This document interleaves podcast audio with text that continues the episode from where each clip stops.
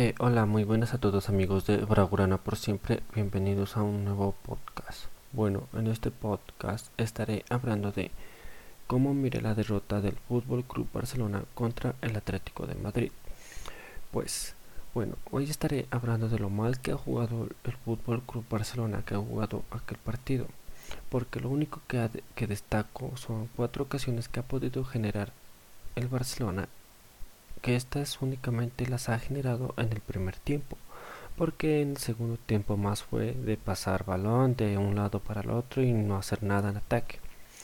Los únicos jugadores que para mí se salvan de esta derrota son Pedri y Dembélé, que fueron los únicos que aportaron algo al equipo en ataque, porque Messi ya se lo ve más afuera que adentro, porque sinceramente lo veo sin ánimo de jugar y más con unas declaraciones que dio al, al llegar de la fecha, después de la fecha FIFA que no estaré diciendo aquí.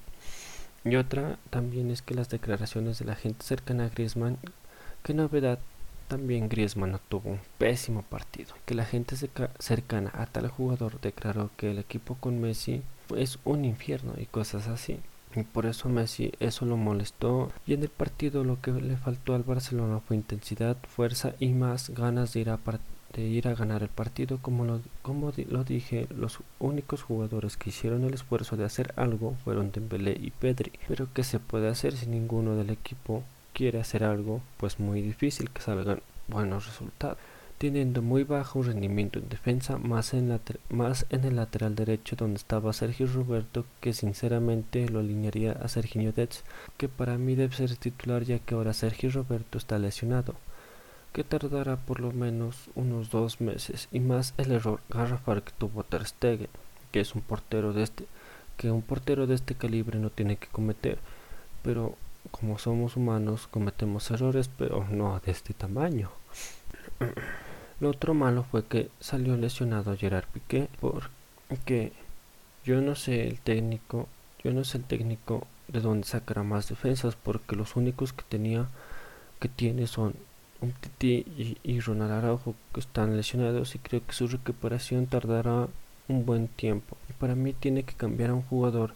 Y, y para y creo que tiene que cambiar a un jugador de posición o, o subir a un jugador que juegue en esa posición del filial como sería Oscar Mingüesa que es canterano.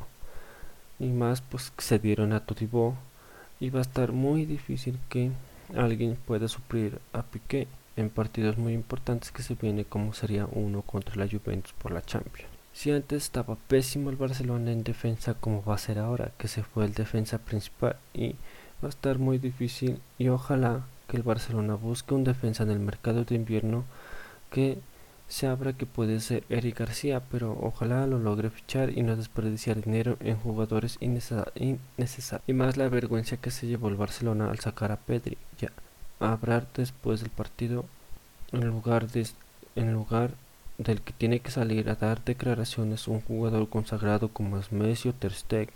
Pero no, sale un chaval de 17 años a salir a a dar declaraciones de lo mal que jugó el Barcelona. Sinceramente yo no lo veo a este Barcelona que logre ganar esta liga porque con esta, con esta actitud sería un milagro que logre clasificar a puestos de Champions para la siguiente temporada. Y si estamos así en liga, imaginémonos en Champions. Se sabe que vamos de primero en el grupo, pero más después cuando logremos clasificar a los octavos, supongamos que en cuartos o en o en semifinales nos toque al Bayern o al Liverpool, mejor dicho, ni digamos qué pasaría.